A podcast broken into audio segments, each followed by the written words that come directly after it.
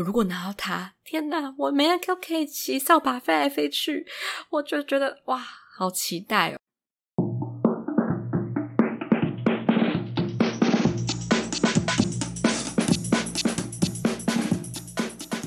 不伦不类，轮番上阵，欢迎来到同是天涯沦落人。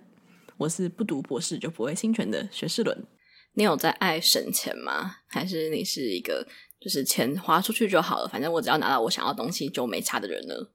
那很显然的，我是一个非常热爱在贪小便宜的人，所以今天呢，就想来跟大家聊一下关于贪小便宜的故事。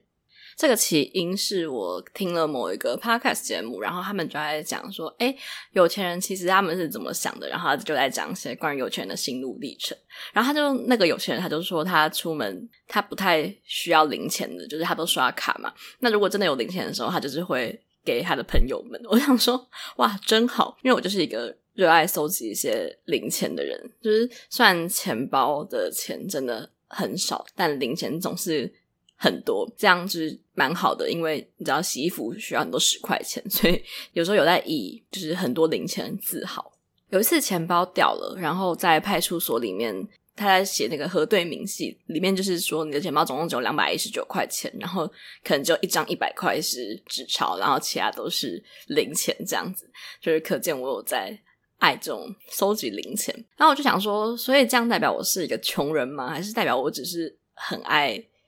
贪小便宜，所以我就仔细想了一下，就是我其实算是一个还蛮爱贪小便宜的人，所以我就整理了几点我的贪小便宜故事，想要来跟大家分享。然后也想要知道说，就是各位听众到底是不是一个跟我一样喜欢就是省小钱花大钱的人？就是为了录这一集，我在网络上先搜寻了一下关于贪小便宜的。例子，我想说我要找些东西，然后来跟我自己的人生经验有符合，我再来说出来。然后我就看到一个节目，然后他就是列了十点一些贪小便宜的事项，就请他的请来的这群贪小便宜的来宾们回答说：“哎，就是你们有没有符合呢？”他第一点是一花一个晚上比价，终于找到单价最便宜的卖场。二虽然东西用完了，但是只要没有折扣或免运券，我就是死都不买。然后是三差一点满额有折扣，他就一定要凑到满额。四就是设闹钟来参加商城的购物金，就算只有一块钱，但也是要拿。五就是福袋要开卖了，抽汽车他马上凌晨就要去排。然后六电子支付可以赚回馈，他就会先刷卡，然后再让朋友给他自己钱。七去吃到饱餐厅会去狂拿海鲜吃。八公厕的卫生纸最多不拿白不拿，多抽点回家用。九填个资拿到一百块问卷很赚。然后还有十会员制的。大卖场，他的卡到期了，赶快就回去退卡拿回卡费。他就列出了十点，然后请来宾举手说：“诶，我有没有就是对到这一点？”然后就有个来宾每个都举手，他们就请了一下另外一边的心理医师，就说：“诶，医师，那你觉得这样每个问题都有举手的民众，他到底是用怎样的心态呢？”那个医师就说：“我觉得就是如果你每个都中的话，你感觉是有点呃认知不太对的感觉，你感觉不是在省钱，你感觉只是。”在享受那个省的过程，我就想说，对啊，就是有谁在省钱是真的要省到钱的？就是你真的如果很就是很不能花钱的人，应该就是他就会去 尽量不要去花钱，而不是每个东西都一直省。就像是 PTT 有一个看板叫做省钱版，然后他们的版名是 Life is Money。那很多人说，其实省钱版是变相的花钱版，他们就每天定时破比如说，哎，某某的雅漾活泉水今天是。这几个月来超便宜，然后是诶哪一个店家有什么活动？这种东西你都还是要去花钱，然后再换来你省的那一个你省下来的那种开心的点。所以我想说，嗯，的确吧，就是我们在贪小便宜，就真的只是那个心态在作祟。想来分享一下几个我的，第一个就是刚刚那个也有提到是超爱比价，就我觉得我自己热爱比价的程度还蛮疯的。一开始在爱比价，可能就是在小时候跟家人逛大卖场的时候，你会需要看嘛，比如说今天都是要买卫生纸，或者今天都要买油，然后家里的人就会说：“哎，你看这个几抽几抽多少钱？”然后他去数一下，发现说：“嗯，这一抽才零点五块钱，那就是很便宜。”或是你看买牛奶的时候，下面他们那个贴标底下都会有一个小小的，就是会有那个毫升数，然后除以就是每一毫升是多少钱。那有的卖场都很贴心，他都帮你算好了。那既然他都帮你算好了，你就去看一下，那不是很赞吗？就是如果你既然没有特别喜欢买的品牌，那绝对是买个 CP 值最高、最划算的是最赞的，这样子。就会导致我是一个买东西会看很久，就是如果这个东西没有非常急迫，我就会一直看、一直看、一直看。比如说像麦克风，就是我都会跟我的朋友们说，我想录 podcast，其实筹划了一年，但其实这一年呢，我大概有半年所有的时间都在看麦克风，就是我光是看麦克风就看了超久，我就是上网开始找大家都买什么麦克风，就开始锁定某几个牌子，锁定某几个牌子之后，我就。一直在找有没有就是那个低点可以买进来，看有没有那个时候特别的优惠啊。我记得那时候刚好是遇到在发三倍券的时候，有一些专门卖麦克风这种音乐耗材的店，然后他们就会搭配三倍券有一些折扣。那相比起来就会比你在网购上就是便宜很多。然后为了这个，我就是去找了超多家音乐就是这种器材店的麦克风网网站，然后就看他们家就是用。三倍券的效果是如何？就是会便宜多少？那那时候就锁定了一家，就是已经准准备下好离手，因为他说哦，好像是用五倍券有折五百块，然后你满多少钱还可以再去抽奖，然后抽奖抽到那个折价券，你可以下次再来用。我想说，嗯，那很赞。我买完这个麦克风之后，我就可以马上再去买他那边的线材，然后再用那个折价券折掉。就心里的小算盘完全都是打好了。但你知道，爱比价的人是不会只拘泥在要看实体通路或是网络店面中通路的。我同时也是一个很爱看脸书的人，脸书就是会充斥着各种交易买卖的资讯。某天就被我刷到了，我想要买一台麦克风，然后它的价钱就是完全是算是二手，但是它是打折过的，所以我就就是马上下定决心说好，我要买那个。可是如果我要买这个的话，虽然我已经省了几千块了。但我的三倍券就这样没有花完，是有点可惜。然后我就非常厚着脸皮的问那个买家说：“呃，不好意思，就是如果我想要用三倍券来买你这个麦克风的话，是可以的吗？虽然说个人。”就是好像只有商家才可以跟政府把三倍券换成钱吧，就个人买家的话是不行的。但个人卖家他们可能还是有一些想要去用三倍券买的东西。虽然那时候就是已经接近三倍券要该把它花掉的尾声了，就我还是很厚脸皮的这样询问。然后我觉得那买家那个卖家应该也有点尴尬，他就说：“哦，就是我现在也没有三倍券这个需要，就是还是麻烦你要用现金交易这样子。”所以就用了现金给他买，所以说就是其实讲筹备 podcast 这么久，但其实我在筹备的时间都是在到处看有没有可以很便宜买到麦克风的方式，然后就这样子延宕了非常多的时间，但我还是觉得非常的划算，就是我最后用了一个很便宜的价格买到了我原本就想要买的麦克风，我觉得完全就是老天在祝福我。然后另外一个故事是，我也很喜欢现金回馈。就是最近开始，就是关于一些数位或是电子的支付，他们就会一直在主打说，诶，怎样会有现金回馈？比如说 Line Pay 的话，你在某个时段，然后你要去买它的话，你就可以拿到很赞的回馈，或是要用 ShopBack 之类的网站。诶，这集突然发现很适合拿来被 ShopBack 做一些业配用的集数，但可惜他们没有来找我业配，不然我觉得我还蛮适合担任这个职位，因为我大概就是在那边已经累积了四五百块的现金回馈。你都想说，既然我都要买东西了，我只是再多那个入口网站按一下，然后就可以省掉那个回馈，不是很赞吗？所以我就是开始迷上这种现金回馈的感觉。后来我就去办了一张 Line Bank 卡，因为 Line Bank 它那个时候就是主打它每一笔消费都可以有三趴的回馈，它其实算蛮高的。就是你平常在一些你知道绝对不可能会有回馈的店，然后你也可以有那个回馈趴数，就觉得赞。因为可能其他的信信用卡可能就是二点五趴这样子。然后那时候就很爱用 Line Bank 去刷各种卡，然后还要去揪朋友说：“哎，你赶快输入我的这个邀请，然后从我这个邀请的扣打里面进来，就可以让我有拿到一百块的现金，这样子，然后就觉得很开心。”那 Line Bank 他那时候在主打的一个是周周间，好像是买 Foodpanda 或者是买一些外送软体，可以有十几趴的回馈，然后礼拜六可以有一些呃屈臣氏，然后或者是 Momo 的回馈。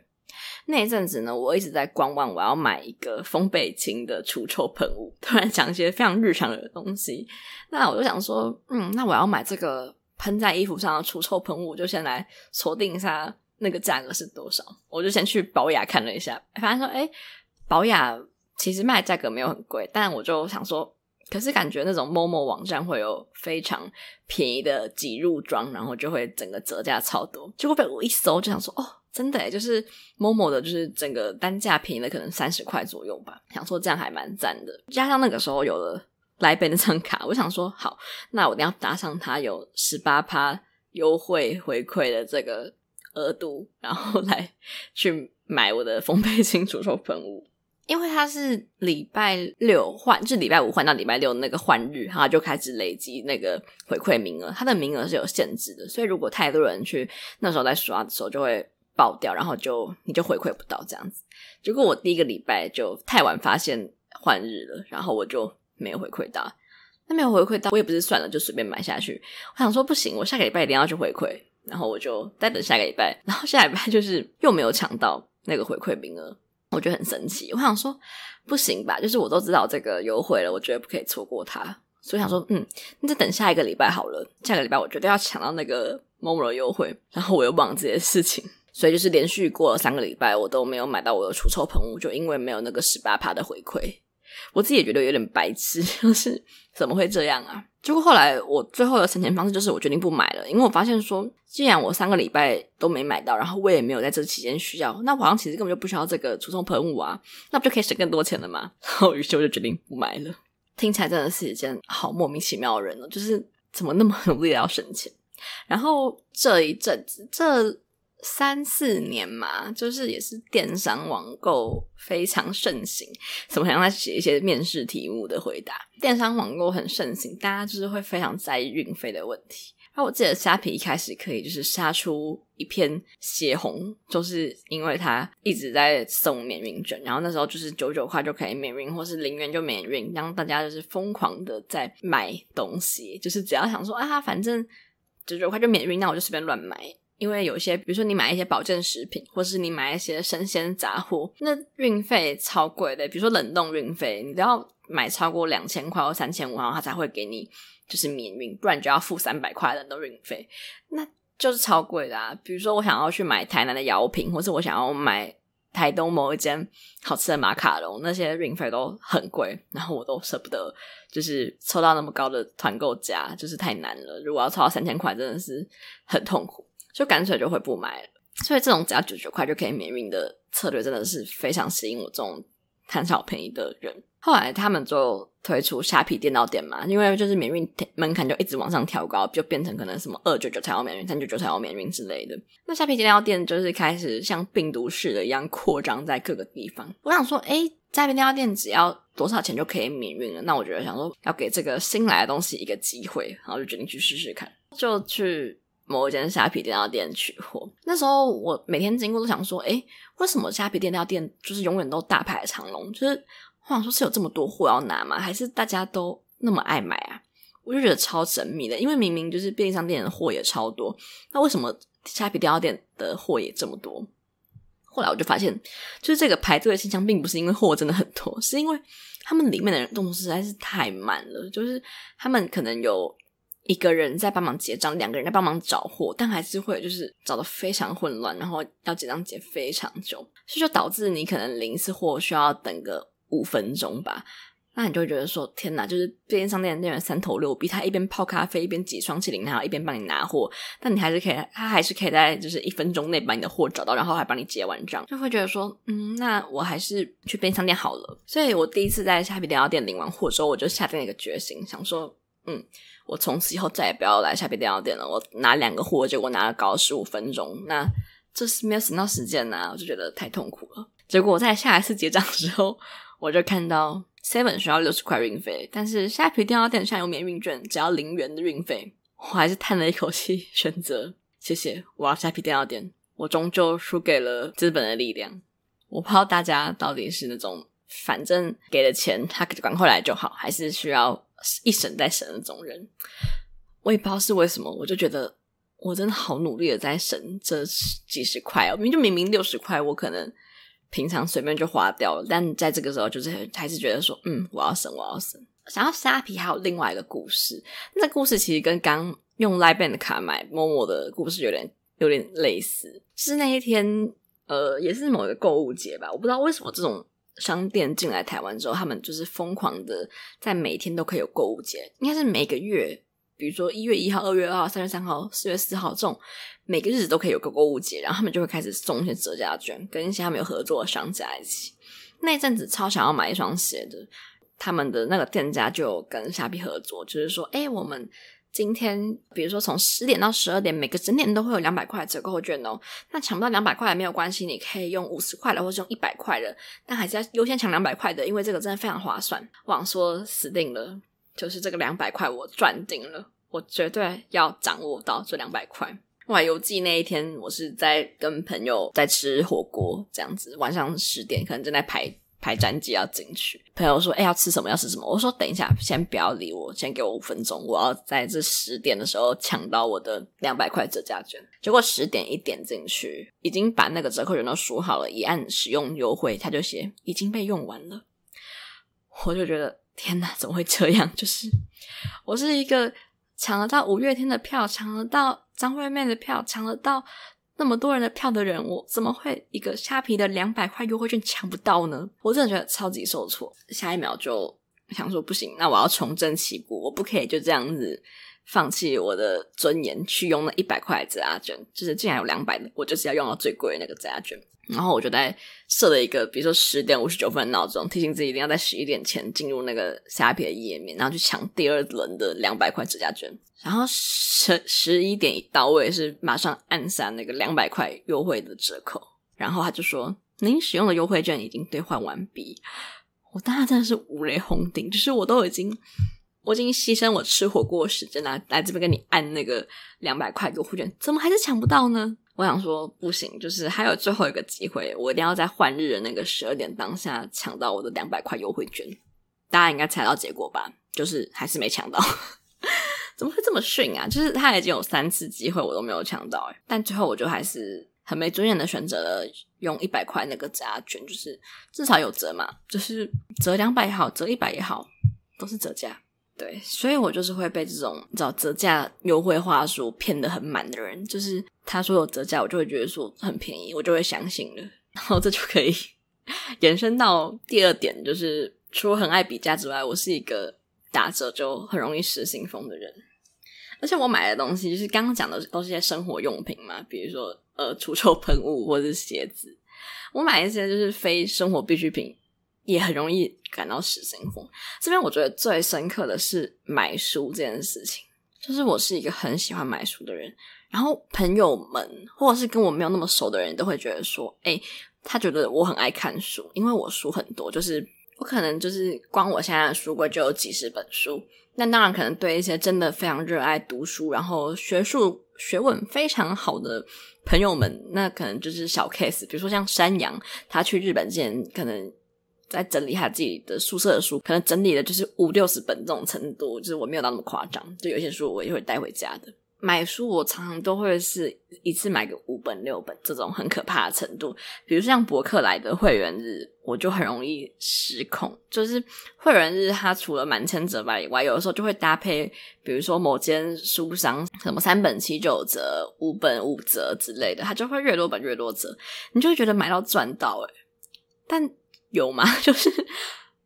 每次他到货之后，你就捧着那些重重的书，想说我到底什么时候才会把它看完呢、有大概一两次都是那种比较小的书店或书商，然后他们可能在办回头书的活动，那种时候就真的是失心疯一般的买。我好像我就买了八本书吧，然后他们就是八本书以外还有大折价，然后除了折价以外，满千还来送杯子或者送那种帆布袋，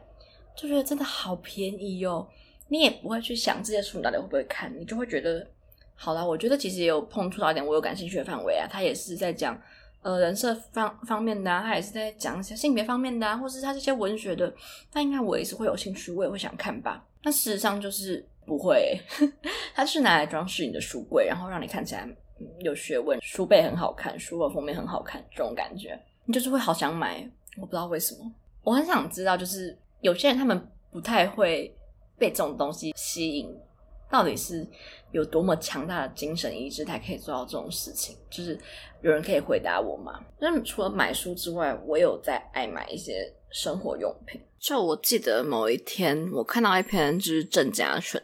就是鸡排妹，但现在大家应该会知道家纯比较多。他 po 了一篇文，就是教大家要如何断舍离。他就跟大家说，就是你东西从哪里放就从哪里放回去，然后桌面只放些你真的会碰到的东西，其他东西就是收起来。每个东西的抽屉都要规划好，你要塞什么东西进去。衣服就是要去折，然后你就是随时要把东西去收进去。非必要的东西都不要拿出来，你要把你的家里看起来就是舒舒服服、清清爽爽。你如果买东西的话，千万不要去囤货。就是你的日用品，就是如果三个月以上都没有碰到的话，那你就是真的不需要，没有必要就是囤半年份以上的东西。就是搞不好有新的东西，你又会想要再去买，那就会累积更多的东西。就算你买了那么多的东西，你也用得到，但家里就是会放不下之类的。他就是跟大家说，你不要去囤货，你要就是审慎的去思考你平常需要用到什么，然后你再去买。就是这种心态会是比较健康的。但我就会觉得。我做不到，就是 我很懒惰，然后我就会希望说，我一次才买东西都买多一点，然后我就可以很久都不去买。比如说买消耗品，买卫生纸、买卫生棉，我都会觉得一次如果可以一箱买完，然后送来家里，然后我就可以不用一直去屈臣氏或者去哪里补货，我觉得就很赞。然后我就想要分享的是关于卫生纸的故事。就你点进你的虾皮主页，然后你都会看到说现在有限时特卖，然后比如说吹风机现在只要多少钱，手机膜现在只要多少钱，或者什么呃卸妆乳只要多少钱。然后那天我就是看到了一个，他就说，诶，卫生纸，然后现在只要七百块嘛，然后他就是说这是箱装的卫生纸，然后里面总共有八袋，然后还是还不错的卫生纸这样子。天哪，就是八袋，我不知道我要用多久诶，但感觉很赞，就是。他可以整箱直接送到我的房间，那不是很好吗？然后我就下定了，收到我真的是 非常的尴尬，因为它就是很大，它大到的程度就是那一天刚好请几个朋友来房间吃东西，然后我们可以把我们点的所有韩式炸鸡都放在那个卫生纸的纸箱的上面，然后当做一个桌子来吃饭，你就知道那个纸箱真的很大，然后也很重，真的有七八袋的卫生纸都。塞在那里面，所以我的衣柜里面就是塞满了，就是超级多卫生纸。那个卫生纸，就我想说，嗯，那真的应该可以用很久吧？果然真的用超久嘞！就是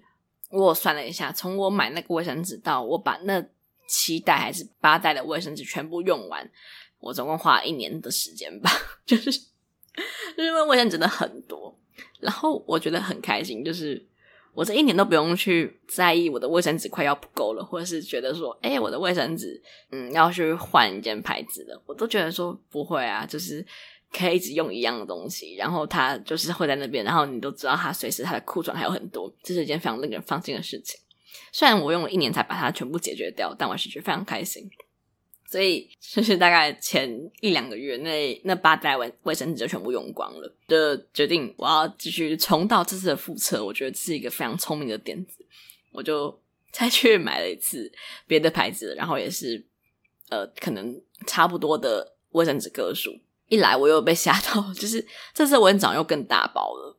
然后就是超多诶，然后它四袋。它虽然是四袋，但是它那个袋的数量就是是比较大的，所以它整体就是一个一袋抵两袋的感觉。然后我就把它放到我衣柜，发现、哦、完全塞不下，就是整个衣柜就是充斥的卫生纸，就是那已经不算是衣柜，已经变成卫生纸柜的感觉。我就有点吓到，想说，就是原来我的囤货心态这么可怕，因为我可能。呃，好几个月才可以把一袋用光，结果就是这次一次买这么多袋，我就赶快就是到处分售，分售给可能需要的朋友们，然后再把这个卫生纸的可怕囤货数量下降。这个时候我才体会到，就是阿纯所说的不要囤货这件事情。但就是我还是有在迷囤货，除了打折以外，我也很喜欢去赌一些几率，就是我有点在迷买福袋这件事情，因为大家都知道福袋是一个。呃，比如说像衣服也好，饰品也好，或什么东西也好，它其实就是给你一些不确定性，但它就会卖的比较便宜。那有有些人就是会拿到烂的东西，有些人就会拿到好的东西。虽然你也知道说那个拿到好的东西的几率其实是蛮低的，比如说像每一年春节，我记得超商都会有一些福袋，然后大家就会去摸那个福袋里面有没有什么保温瓶或者有没有什么好的东西，结果大家一摸，可能最后都是拿到一些没用的绿茶或是零食等等，就是总总是没有人可以成为那个汽车的得奖者这样子。但我也就是还是有在迷买一些福袋，然后分享我买两个福袋的怪事。就有一次我买了一个衣服福袋。反正就是也蛮便宜的，他可能说，哎，里面有大概三四件衣服，就可以讲一下你大概穿怎样的衣服，然后给你给一下风格，他会帮你配好这样子。我觉得还蛮期待的，就想说，嗯，反正他给一些我不太会穿的风格，我也可以就是试试看去换一下风格这样子，觉得还蛮好的。结果他一来就是哇，那衣服完全都不是我不会穿出门的样子，就是。他感觉是一些去夜店要穿的衣服，我想说难怪卖这么便宜，因为就是布料比较少吧。然后我就觉得很困扰，就是看那几件衣服，就是默默的把它塞回我的衣柜抽屉里面，然后再也没有打开来看过。从此之后，我就觉得说，嗯，就是衣服类的东西还是不要买福袋好了。是你真的不知道你会买到怎样的东西，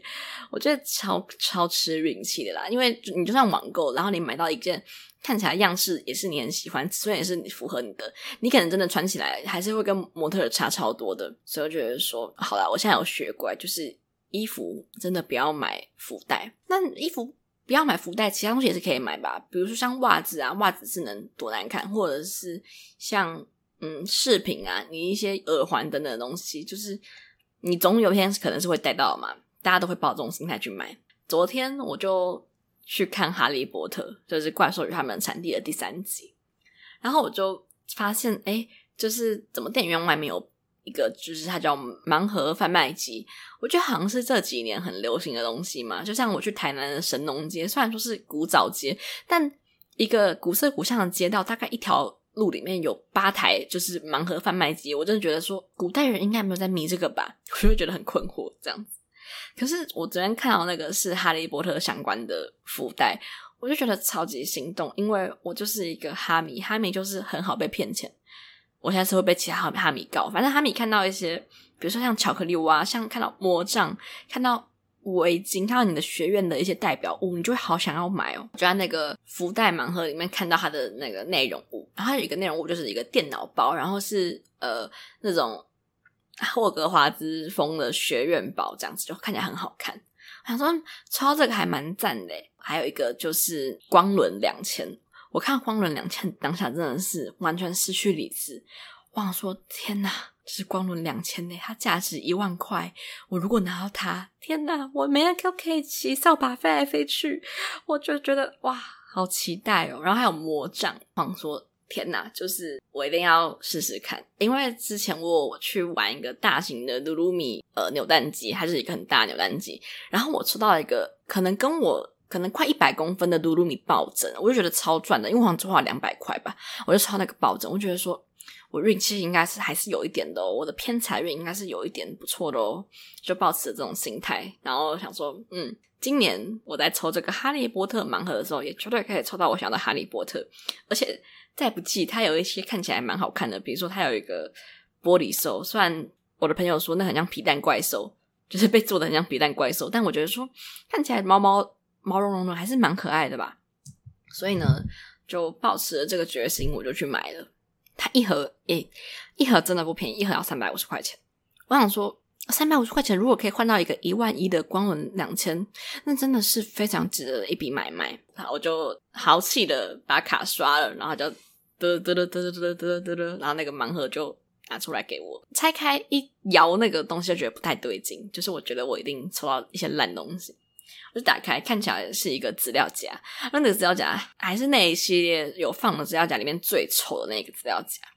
就是它也不是那个木金，然后它也不是特别可爱的骑手，它就是一些蛮丑的设计，就是上面画的虽然是骑手，但就是很难看，就是那种它在路边。发资料夹差不多的等级吧，就是那种免费资料夹该有的品质，它并不是一个可以放在盲盒里的品质吧，我就有点生气。后来我就看到第二个，第二个抽到的东西是一个小小的盒玩，因为它其实有摆在那个玻璃柜里面展示。我想说，哦，那应该是小模型吧？就是那个小模型看起来里面就是有哈利波特啊，然后有一些妙丽啊，然后有其他人等等的，然后还有多比跟伏地魔。我那时候想说，天哪，我觉得我绝对不要抽到伏地魔，就是那个伏地魔被做的好丑，就是大家应该可以想象到那种那个盒玩并不是娃娃机里面那个看起来很漂亮的盒玩，就是看起来还蛮廉价。然后打开我一摸就觉得这个触感不太对劲，它并不是一个模型的触感，它是橡皮擦，就是那一整个就是可能。十公分吗？十公分的玩偶就是十公分的模型。你以为是模型的东西，它其实是一个橡皮擦，就是那种你国小福利时会卖那种有点香香味道的，觉得很没有用的橡皮擦。然后我拿到是麦教授，但麦教授就是已经被画到我看不出来，我我看不出他是麦教授，他就是一个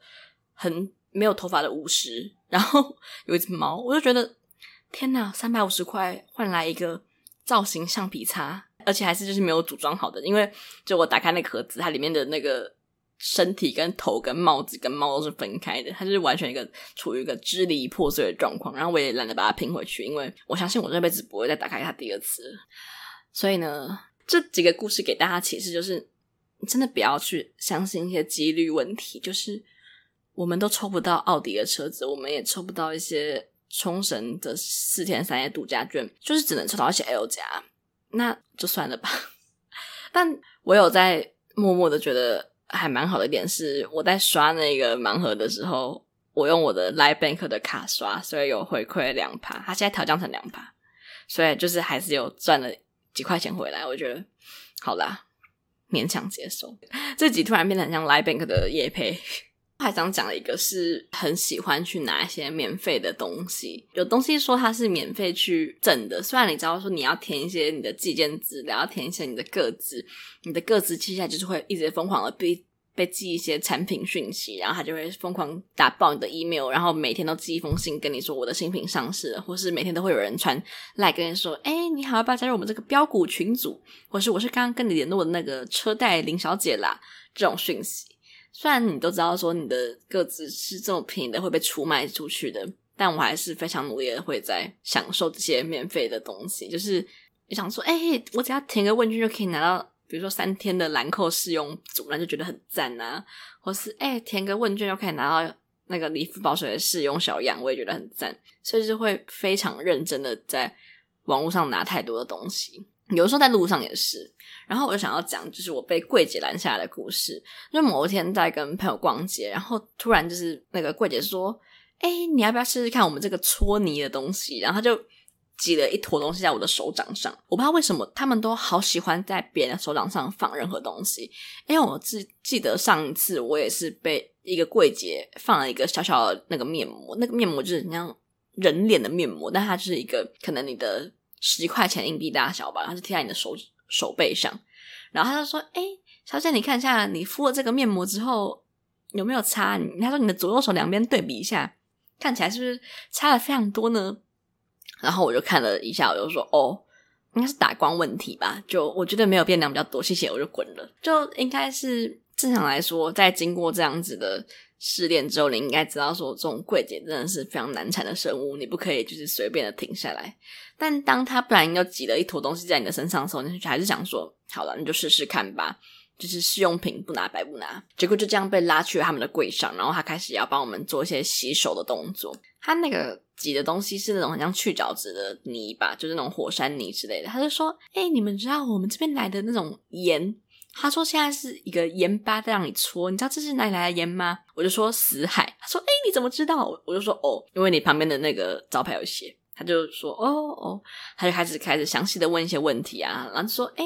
那你们要一边搓，哦然后就是要我说要让你的那个皮肤都有搓那个盐巴，然后搓到它起泡等等，再不让你洗掉。”但我觉得好累哦，就是我一边已经要跟你讲话，然后你又这个产品这么的痛苦，它是一个需要一直。动你的手的产品，我就不太会想要买。就是我已经对这个产品感到兴致缺缺，但这个时候柜姐一直说：“哎、你赶快搓，你赶快搓，你赶快搓。”我就说：“呃，可以了吗？”就是大概我每过三十秒就问他说：“呃，我这样搓可以了吗？”他可能是第一次遇到这么难搞的人，他就说：“哦，好好好，我现在帮你洗掉。”后来他就开始问我们一些职业啊等等的，就开始打哈哈的去跳过，就虚伪一些我们的职业。其实我们是学生，但就讲我们是上班族，是同事这样子。然后后来他就说：“哎，那那个小姐，我再帮你上另外一个我们的产品好吗？”我说：“哦，不用了，谢谢。”然后他就说：“哦，就是为什么不用了呢？”我说：“呃，因为我不想要继续搓了，我不想要被洗手，我觉得很累。”他可能是有点震惊到。他说：“哦，好好好，那帮你的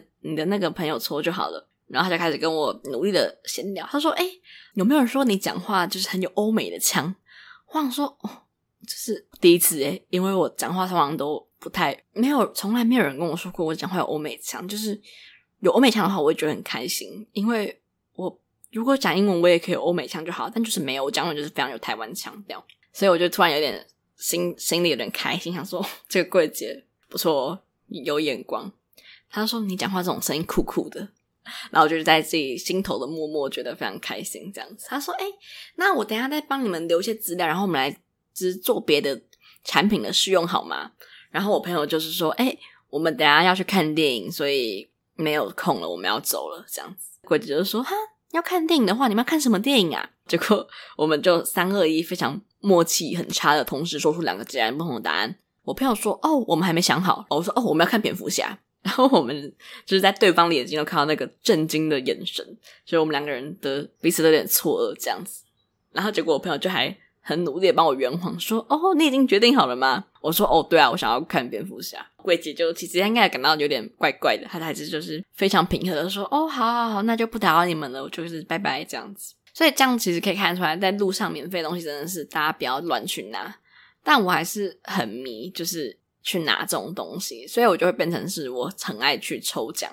就如果在我的脸书看我的公开分享文章，就是大概十篇有十一篇都是在分享一些抽奖的文章，不管是抽饮料也好，抽折价券也好，抽电影票也好，就是只要有抽东西，我就觉得好想要抽。其实我就发现说，其实我抽奖券还蛮赞的，就是不管是填问卷或者这种分享的东西，我都还蛮常中奖。然后我印象最深刻的时候是小时候。我在看国语周刊日报的时候，国语日报周刊不知道，反正是国语日报吧。然后就有可以有写回邮，然后登记抽奖的这个活动。结果就是一个小学生，就是我本人，我就去做回邮。然后结果我抽到一台滑板车，哎，我觉得超厉害的。就是抽到滑板车这件事情，我觉得我可以就是炫耀，就是炫耀到我一辈子老死都可以继续炫耀。因为滑板车是二奖，就是一奖可能是脚踏车之类的。诶，滑板车真的很贵，就是滑板车很好，而且那个滑板车很耐用，就我觉得它到现在应该都还没坏掉吧。所以就是从那个时候开始，我就觉得我自己还蛮有一个中奖运存在的。所以后续可能什么抽电影票啊，然后或是抽到一些，比如抽到 HomePod mini 啊之类的，我都觉得说，嗯，我运气的很赞。但中什么奖都不是很重要，就是我想要分享的是一个超奇怪的中奖事件。反正就是某一天我在我的 email 里收到一封就是很怪的 email，他就写。主旨应该是恭喜中奖之类的，然后我想说什么中奖，就是我根本就不记得我去抽什么奖，有可能是我抽太多奖了。后来他就在那个信的内文说，呃，恭喜你在我们之前填的问卷里面中奖了，然后就是你抽中一杯饮料，然后他说那这杯饮料的话，你要去兑换的话，请你到某一间饮料店的门市去做兑换。那间饮料店我觉得应该不是加盟店，应该就是一个自己自营的店吧。就是那个品牌我没有听过，就不是比如说也不是梧桐号，也不是麻古等等的，就是一间我没有听过的饮料厂牌。他就说，如果你要兑换这个饮料的话，请你在兑换的前一天加入这个的 line，然后去跟他说你要兑换饮料，然后在当天进去那间店的时候说这是哦是什么陈哥要换的饮料，他就会换给你的。我想说哈。就是这很像一个是黑帮领货的过程，就是我要先去通知我的上层，然后我的上层再去通知他们的上上层，然后我再去跟那个底下基基层说我是陈哥派来的，陈哥我要拿陈哥的饮料这样子，然后我一直觉得很兴奋，就是我要执行这件黑帮任务，我觉得超有趣，就是我觉得说为了要领这杯饮料，我要经过这个层层考验，而且我想到的时候大概已经隔了半年吧，然后他说就是最后领取时间是某年的年底这样子。所以最后呢，我就是没有去拿，我觉得太尴尬。就是如果他都发完这杯那个，他都寄完信超过半年，然后我才去加那个赖说哦，我要领那个领奖饮料，听起来就是超坏的吧？听起来就是有点太莫名其妙了。所以，所以我就放弃了这个用以成歌来获得饮料领奖身份的机会。总之，我就觉得说，嗯，抽奖就是一件没有什么成本的事情，我觉得很好玩，所以就是我爱抽一直抽这样子。除了这种填问卷以外，我也喜欢赚一些意外之财。虽然说之前有录过关于打工的特辑，但我想说这种意外之财好像不太需要，不太适合放在里面。所以就是前几天，前一两个礼拜，我就在网络上看到一个是什么市调座谈会的呃民众甄选，就是他说现在缺很多名额，就是如果你有在看串流影片的话。你有在使用串流平台的话，欢迎来填那个问卷，这样子。然后我就很兴奋，就想说天哪，因为他说两个小时就可以有一千六百块的奖金，还现在是线上的，所以你不需要到他们那边实际参加座谈，只要线上就可以了。然后我就觉得很开心，我就开始非常努力的填那个问卷。他说：“哎，你有用什么串流？你有买什么串流？你买了什么方案？然后你有知道哪些串流等等。”然后就是倾尽了我的生命在填那一份问卷。后来就在某一天，我就接到那个电话，他就说：“哎，喂，你好，我是那个某某市调公司，那你有填那个问卷？那我来跟你核对一下资料，所以可能要跟你讲个十分钟的电话左右。”他真的核对的超细的，就是他就会问我说：“哎，那请问你有听过什么什么影音吗？你有听过什么立 TV 吗？你有听过哈密吗？等等，他就每个都问了一遍，然后也要问我说：哎，你有买哪一些的平台？那虽然其实我都有用那些平台，但我其实是有我花钱买的，这个根本没有几个。”所以我那时候就填我花钱的是买 Netflix，然后 Friday 跟记录那个纪录片平台这样子。那个人就说：“哦，你有填 Netflix 跟 Friday，还有这个呃 G I L O O 这个呃我没有听过，然后我也不在我们这次的调查范围里面，那我就不用算这个了。”我说：“哦，好，没关系。”他就说：“哦，那就是你的网飞跟你的 Friday 都是你是那个主要订购人吗？”我我都我就说：“哦，不是诶，而且我都其实是那个家庭的，就是寄生在别人身上的人，然后我其实都没有在真的花钱。”比如说像王菲，我就是盗用别，不是盗用，我就是借用别人的账号一起看这样子。然后 Friday 也是，他可以绑一个家庭账号，然后我就威逼利诱的我的朋友把他的家庭账号绑在我身上，然后我就可以免费蹭他的 Friday 这样子。所以其实我都没有花钱。然后我就说，哦，可是我们都是那个家庭共享账号诶，然后我不是主要订购人。然后那个市调公司的那个人还很耐心，他说，哦，那没有问题，但是我们。之后在座谈会回答的时候，那你就麻烦你要帮我去做一些修正，你就说都是你定的，都是你的名字，这样就好。然后我想说，哎、欸，这你帮我蕊个假稿，就是蕊一个假的受访者的身份，还那么认真，我就觉得很好笑。然后后来他就说，嗯，我们这边已经有太多人都有选定王菲了，那我们可能比较缺 Friday 这方面的调查者，所以你就说你没有用王菲，你就只用 Friday 就好。反正他就是很仔细帮我捏造了一个。呃，只用 Friday，然后只用几个月，然后是个家庭方案使用者这种身份，那我们就这样都 re 好了。那之后再麻烦你来帮我去做受访，这样子。他们整体的试调都非常的，就是很有一个流程，就是他跟你确认完之后，他就要你再去加他来，然后需要做一个设备的测试，然后确实测试你是可以有看到你的脸，然后你有你的声音这样子。所以其实还蛮仔细的，就他可能还要提前一两天这样测验这样子。然后后来到了实际要开始的那一天，他就说：“哦，不过我们就是这一次的调查呢，可能会需要用到一些网络的选择，或者是要用到一些东西的测试，所以那个网页的流量是可能会比较需要用到比较高的流量这样子。所以如果你的网速太低，可能是会被刷掉的。”我想说：“天哪，就是那什么公，我就不能在这边功亏一篑，就是我已经快要到达那个终点，我的一千六就近在眼前了。”我绝对没有办法，就是这样狠心的放弃我的一千六百块这样子。后来就是他就说，所以我们等下会在后台帮你们监测一下你们的网速。那如果太慢的话，你们就可能会被刷掉哦。这样子。后来就是我们约定半个小时后正式开始我们的会议。我想说，嗯，怎么主持人都没有传那个会议链接给我？后来我就收到那个市调公司来说，他说，诶，我等下给你一下。我说好。然后就打电话给我，然后说：“哦，那个不好意思，就是就不知道怎么这么巧，就是你是唯一一个被选中，就是要被刷掉的人，就是你的网速真的太慢了。”我那个时候心中整个五雷轰顶，因为我大概已经花了大概，比如说十分钟跟他蕊这些稿，然后十分钟跟他测试设测设备，就是我已经这么努力了，我只想要拿那个一千六百块而已，为什么要这样对我？我在开始内心觉得很生气，想要。去告这间公司，想要去说大家千万不要来参加这个公司的试调的时候，他就说，他就话锋一转说，但是虽然说你没有被邀请到这个正式的访谈会里面，但我们还是会给你支付一千元的车马费哦。那就麻烦你再给我一些证件资料等等。然后我一瞬间心中的气全部都消失了，我觉得真好，就是我也不用跟他们耗费那两个半小时的时间，我也可以拿到一千块钱。所以呢，就是大家如果你有在想要赚一些这种小钱的话，可以去看一下网络上有一些试调试调会的名额，可以去争取一下。然后其实还蛮好玩的。但我猜啦，就是真的那个试调座谈会开始的时候，你就是要比较认真的去表达你的想法，那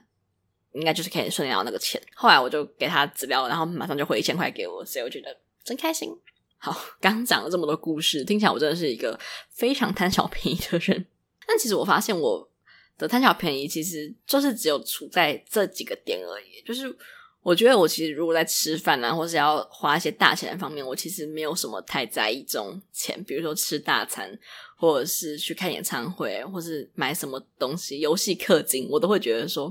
蛮赞的。就是该花钱的时候，我都还是会去花。我就会想说，其实我就好像是那种省小钱花大钱的典型代表，就是那个现金回馈都赚个十块二十块，但游戏氪金氪个一千块就觉得没关系，然后买演唱会买个四四五千块觉得没关系，这种人。但我就觉得说，其实就是我在省钱或是贪小便宜这方面，其实从来都不是真的要把钱省下来。我只是很爱这种，我可以掌握我的钱，可以花的比较少，或者是我可以确定我把钱花在我想要的地方，这种感觉，我觉得还蛮开心的。然后省钱会让我有一种，我觉得我自己很会使用这种小技巧，我觉得自己还蛮有小聪明的感觉。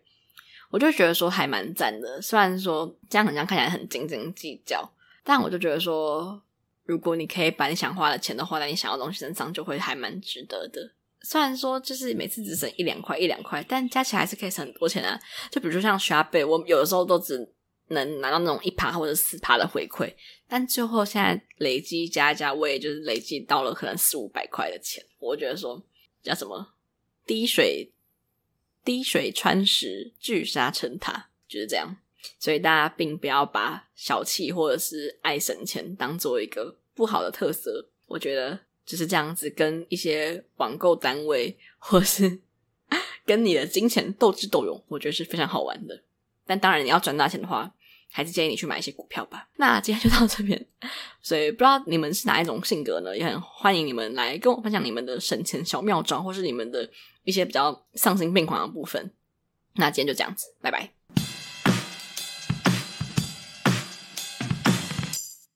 哎哎，你有发现每一集的资讯栏除了有我精心编写的本集内容，还有留言跟抖内连接哦。如果喜欢节目的话，记得订阅这个节目，还有追踪我的 IG，还可以在 Apple Park 留下五星评论，每一则留言我都会认真去看，一人一留言，救救学之伦，赞。